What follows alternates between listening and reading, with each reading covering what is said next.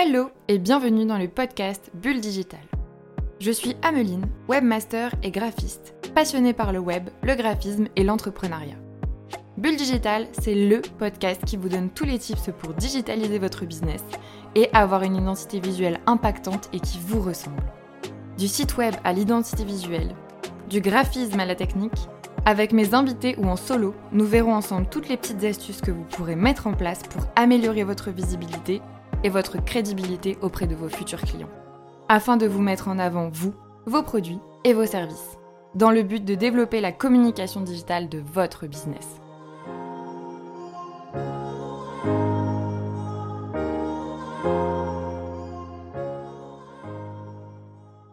Hello tout le monde et bienvenue dans ce nouvel épisode de Bulle Digital où nous allons parler du responsive.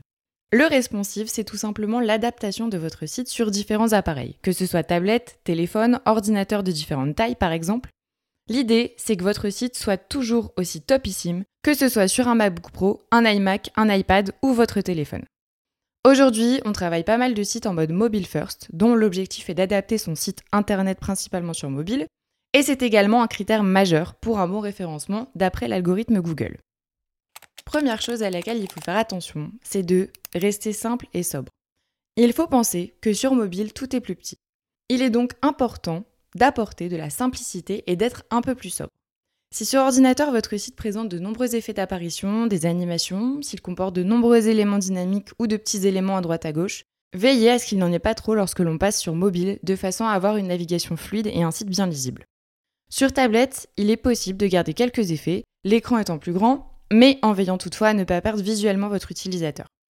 En soi, vous devez respecter votre charte graphique tout en rendant le visuel simple, afin que vos visiteurs puissent aller à l'essentiel et cliquer où vous voulez qu'ils cliquent. Pensez qu'au moins la moitié des personnes qui viendront sur votre site y accèdent via leur smartphone et naviguent avec leur pouce. Alors facilitez-leur la vie au maximum. Ce qui nous fait arriver au deuxième point, qui est simplifier votre navigation. Il faudra donc penser à la rendre efficace et fluide. Et ça passe dans un premier temps par le header, qui est l'entête de votre site, là où se trouve le logo et le menu. Veillez à rendre facilement accessible votre menu, soit en le laissant tout le temps visible en haut, ce qu'on appelle un menu fixe, soit lorsque l'on scrolle en ajoutant une petite flèche pour remonter en haut pour éviter d'avoir à scroller toute la page en sens inverse. De même, il faudra penser à mettre les liens et boutons de façon bien visible et accessible surtout. Vos visiteurs pourront cliquer plus facilement sur les liens afin d'accéder aux pages souhaitées. Il faut encore une fois penser que les gens vont naviguer sur votre site avec leur pouce ou leur index pour certains qui se reconnaîtront. Il faut alors penser la navigation de façon à ce que le pouce puisse cliquer facilement sur les boutons ou éléments importants sans avoir à contorsionner les doigts et de faire tomber son téléphone pour accéder à un lien qui est trop loin. Troisième chose, adapter les visuels. De beaux visuels, c'est bien.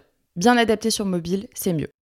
En général, on a tendance à vouloir mettre de beaux et grands visuels sur ordinateur, c'est beau, c'est impactant et ça donne envie, c'est vrai. Mais une fois sur mobile, c'est pas forcément très esthétique. Il faudra donc faire attention à la hauteur de vos visuels afin d'éviter qu'ils ne prennent toute la taille de l'écran et ainsi éviter que vos utilisateurs ne scrollent indéfiniment pour accéder au texte.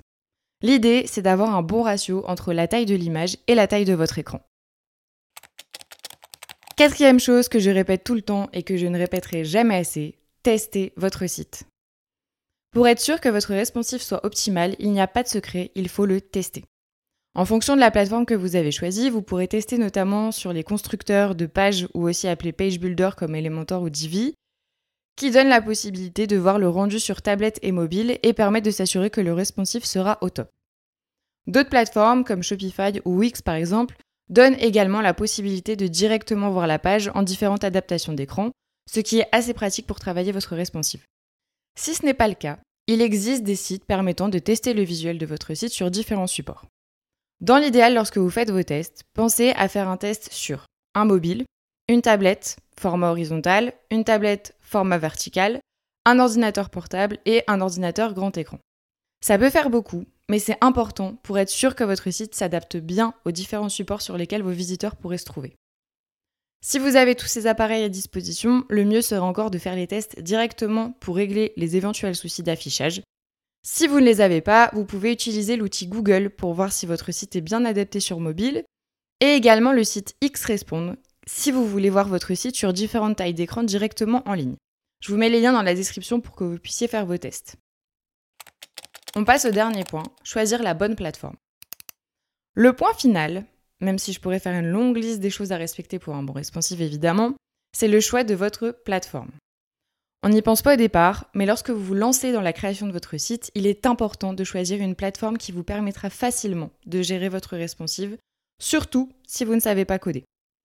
Donc prenez bien ça en compte lorsque vous choisissez une plateforme pour votre site, que ce soit WordPress, Shopify, Wix, Squarespace ou autre.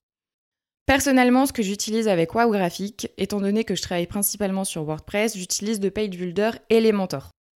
Cela me permet de faire un site sur mesure de A à Z, de bien gérer le responsive assez facilement grâce à l'outil inclus dedans, et si besoin d'ajouter une petite ligne de code assez facilement. Sans oublier de tester sur différents supports évidemment. Elementor permet aussi par la suite à mes clientes de pouvoir gérer leur responsive assez facilement une fois qu'elles prennent leur site en main, ce qui est assez pratique. Donc pour récapituler, pour avoir un bon responsive sur votre site vitrine ou e-commerce, il faut Restez simple et sobre sur mobile en termes de design pour ne pas alourdir le tout. Adaptez et simplifiez votre navigation mobile pour qu'elle soit facilement accessible. Faire attention à la taille de vos visuels pour qu'ils ne prennent pas trop de place par rapport à la taille de l'écran et au texte. Testez votre site pour être sûr qu'il s'adapte bien sur différents appareils pour garantir une bonne expérience utilisateur à vos visiteurs. Et enfin, choisir la plateforme qui vous convient et qui vous permettra de mieux gérer vous-même. Vous l'aurez compris, la gestion du responsive n'est pas une mince affaire et peut prendre du temps. Mais avec un peu de détermination et de la rigueur, je suis sûre que vous pourrez y arriver sans souci. C'est un critère de référencement important, alors ne le laissez pas de côté. Et voilà, on arrive à la fin de cet épisode de Bulle Digital. Si cet épisode vous a plu, vous pouvez dès maintenant vous abonner et laisser un avis sur votre plateforme d'écoute préférée pour ne pas louper le prochain épisode et aider le podcast à se faire connaître. Alors merci pour votre écoute et je vous dis à très vite pour le prochain épisode de Bulle Digital et toujours plus de tips.